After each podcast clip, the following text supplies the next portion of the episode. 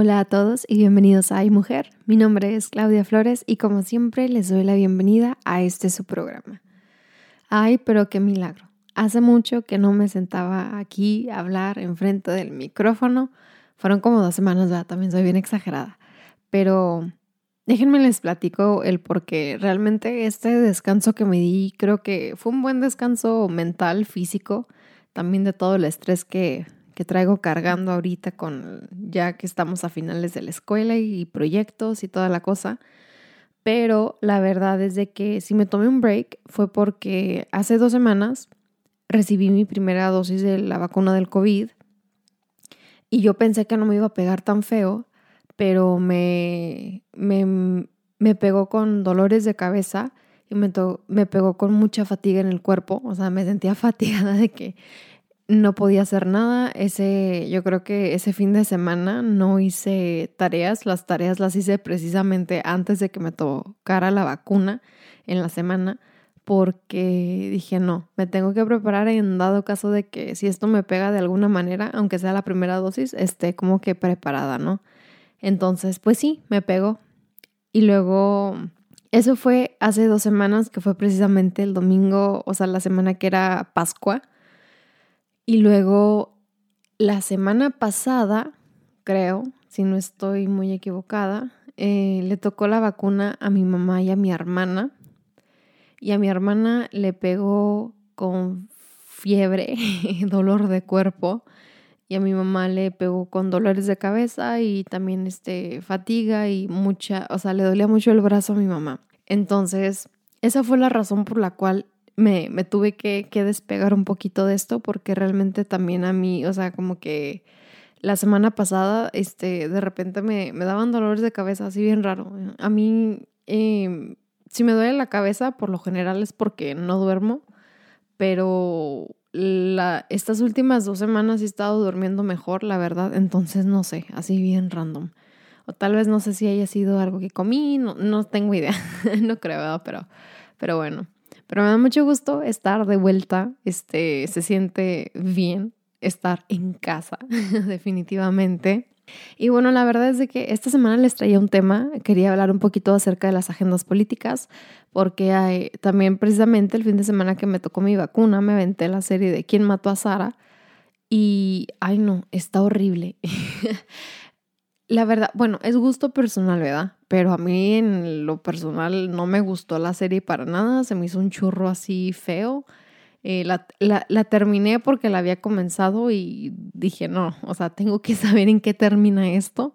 Al parecer va a haber una segunda temporada, entonces quería hablar, hablar un poquito acerca también de las agendas políticas que se manejan mucho como que en la televisión y el cine, y sobre todo ahorita que estamos cercanos a tiempos de elección en México con los comerciales que vemos, ay no, se los juro, a mí, a mí me sorprenden. Entonces quería hablar un poquito de eso, pero creo que ahora que hemos estado con lo de la vacuna, creo que sería más apropiado también que habláramos un poquito acerca de esto del COVID.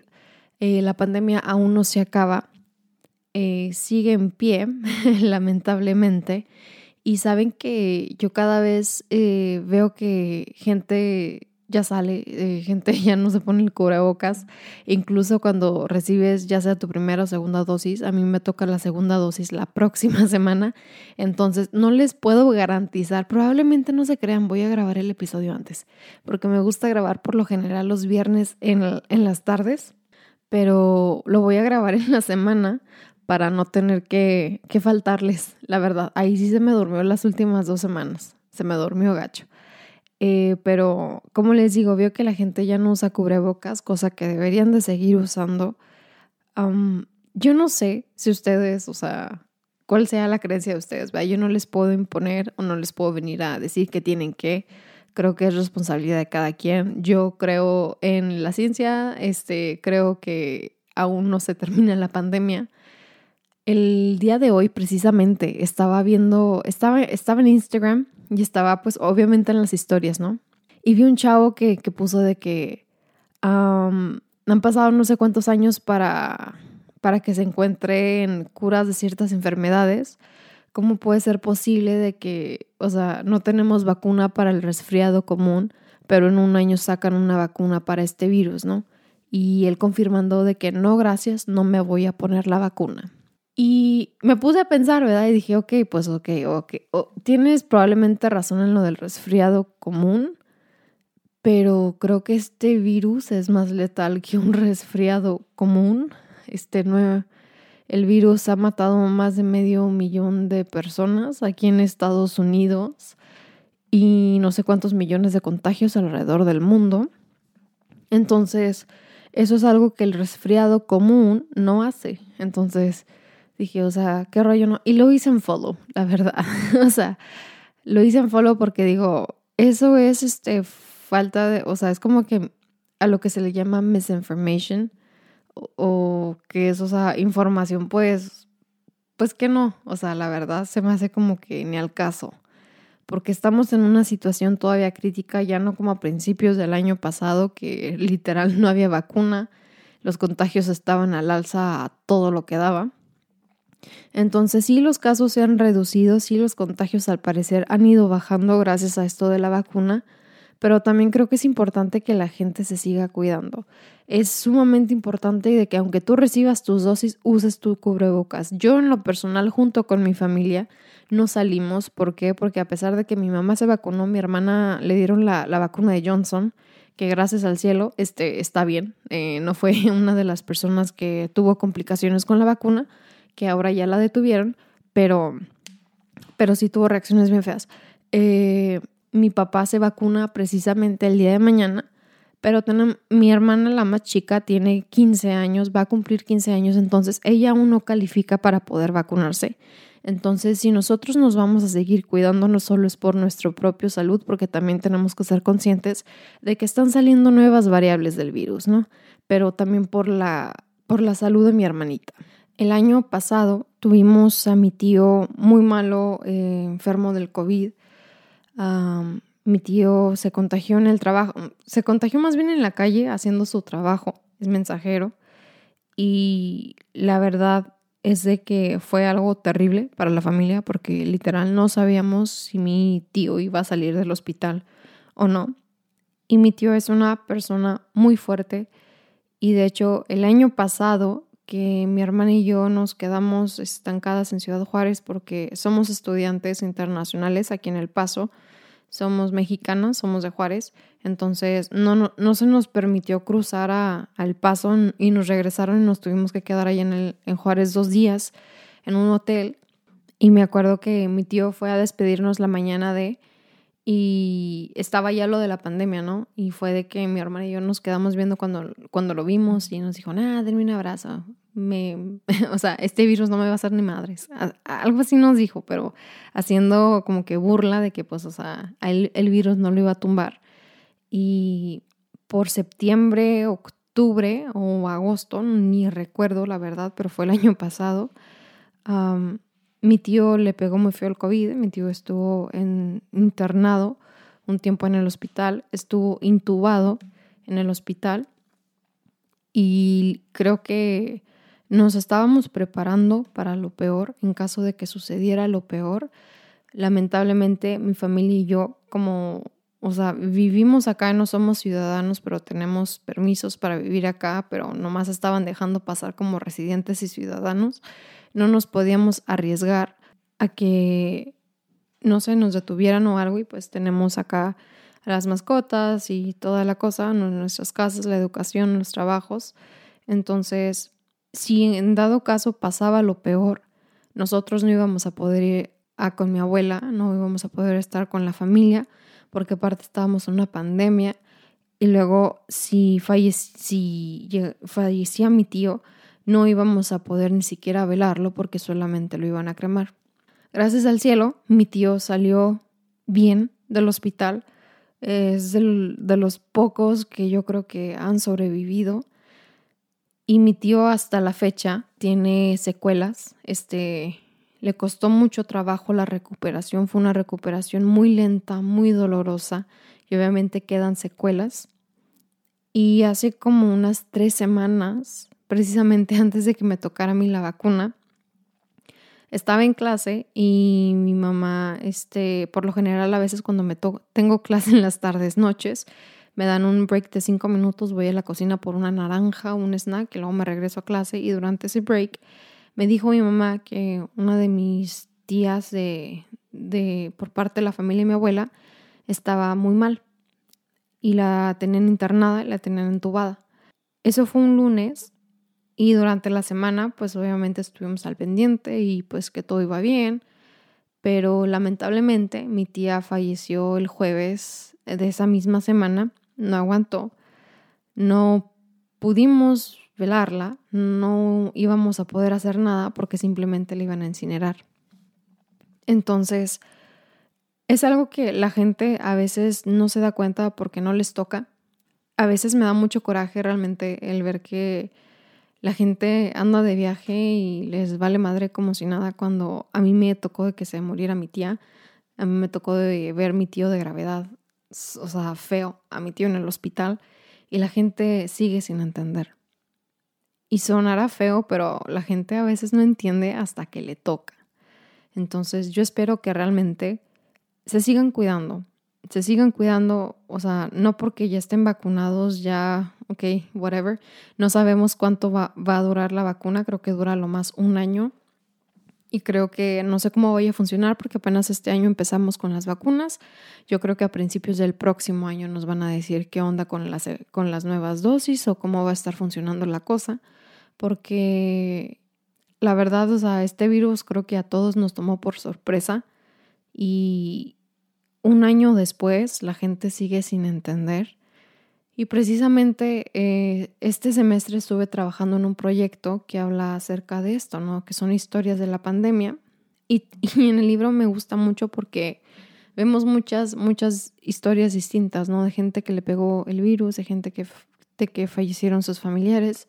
Entonces, creo que es muy importante de que incluso si ya están vacunados, ya sea con su primera dosis, con su segunda dosis, que se sigan cuidando. Es sumamente importante, esto es real, esto no es una mamada, la verdad. Me acuerdo también un chorro de, de la, no, no sé ni qué es, es como una celebridad, esta Pati Navidad que decía que era un chip y que no sé qué la chingada, o sea, esas son tonterías, o sea, no, no, no dejen que la gente les, o sea, les meta basura en la cabeza. Ah, les, les, recomiendo que si buscan, o sea, buscan algún tipo de información, buscan de páginas oficiales. Aquí en Estados Unidos sé que es la CDC y creo que también en México es la CDC, pero es con .gov o no sé si hay alguna variación, pero me ha tocado ver la página en español. Entonces, es importante que lean información que, ahora sí que como dicen, ¿no? Información que cura, porque es importante que nos informemos con la información correcta, este, porque cuando no pasa de que o crees que no es necesaria la vacuna, o crees que te van a insertar un chip, o crees que con una estampita el virus no te va a hacer nada. Entonces, es sumamente importante de que si tienen la oportunidad, se pongan la vacuna. Es importante que ya sea que se la pusieron o todavía no, o están en espera, lo que sea, que se sigan cuidando, utilicen sus cubrebocas, desinfectense las manos, este, mantengan su sana distancia, porque quieran o no, o sea, no es, no es solamente por la salud de uno, es también por la salud de la otra persona.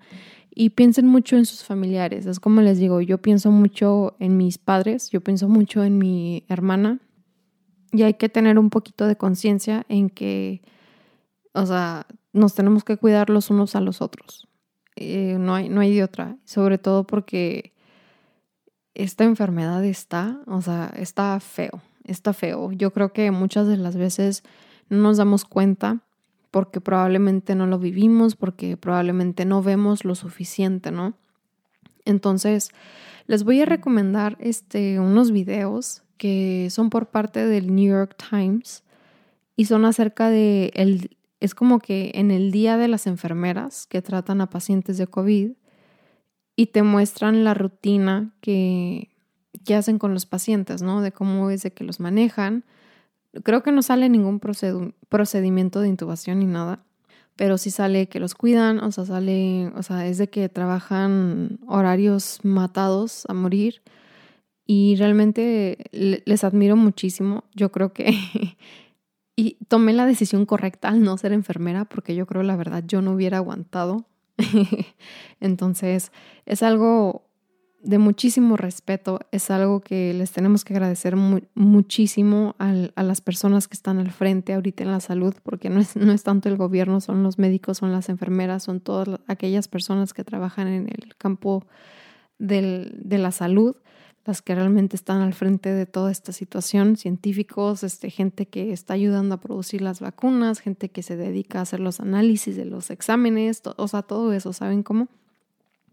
Entonces yo creo que una manera de también como que quitarles un poco de peso es como que cuídense, cuídense, en serio, o sea, se los digo de corazón, síganse cuidando, es sumamente importante y yo creo que el episodio de hoy también va a estar cortito porque, como les comento, les quería hablar un poco acerca de estas agendas políticas, ¿no? Me llama mucho la atención, pero creo que este tema es igual de mucha importancia y es un tema en el cual yo creo que vamos a estar, no sé, al pendiente yo creo en los próximos años. No creo que la pandemia se acabe este año, la verdad. Yo creo que va, va, va a disminuir, definitivamente, yo pienso eso pero no sabemos cuándo se va a erradicar este virus, no sabemos incluso si existe la posibilidad de eso. Yo creo que va a ser más bien como que la influenza. Lo gacho es de que este virus se contagia así como que al contacto directo, ¿no? O sea, ay no. Ha sido todo un caos, la verdad, este, este año, o sea, lo que va de este año y luego lo que fue el año pasado. Entonces yo creo que los invito a que se cuiden nuevamente, a decir que como chingo, pero es la verdad. Yo creo que donde quiera que estén, de donde quiera que nos escuchen, uh, no sé en otros países cómo estén las cosas, la verdad, este, en cuestión de si ya todos se vacunaron, si están dando vacunas, si no. Pero creo que por el momento lo único que podemos hacer es ponernos nuestros cubrebocas, es por eh, el bien de todos. Y hay que seguirnos cuidando, ¿vale? Entonces, yo creo que hasta aquí llega el, episodio del día de hoy. Es como que más, más que episodio informativo, creo que fue como aquí un rant, la verdad. Siempre, siempre, siempre me termina pasando eso. Pero bueno, también creo que tengo derecho a desahogarme de vez en cuando. Entonces, Cuídense mucho, usen sus cubrebocas, cuiden a su familia, cuiden a su gente, porque créanme que incluso cuando estamos así a distancia de un puente es, es difícil, es difícil el querer ir a, a ver a tu familia y realmente no poder. Yo sé que todos estamos como que estancados en esta misma situación, pero si todos nos cuidamos y todos ponemos nuestro granito de arena, vamos a salir más rápido de esta situación. Entonces, Nuevamente los invito a que se cuiden y nos vemos hasta la próxima.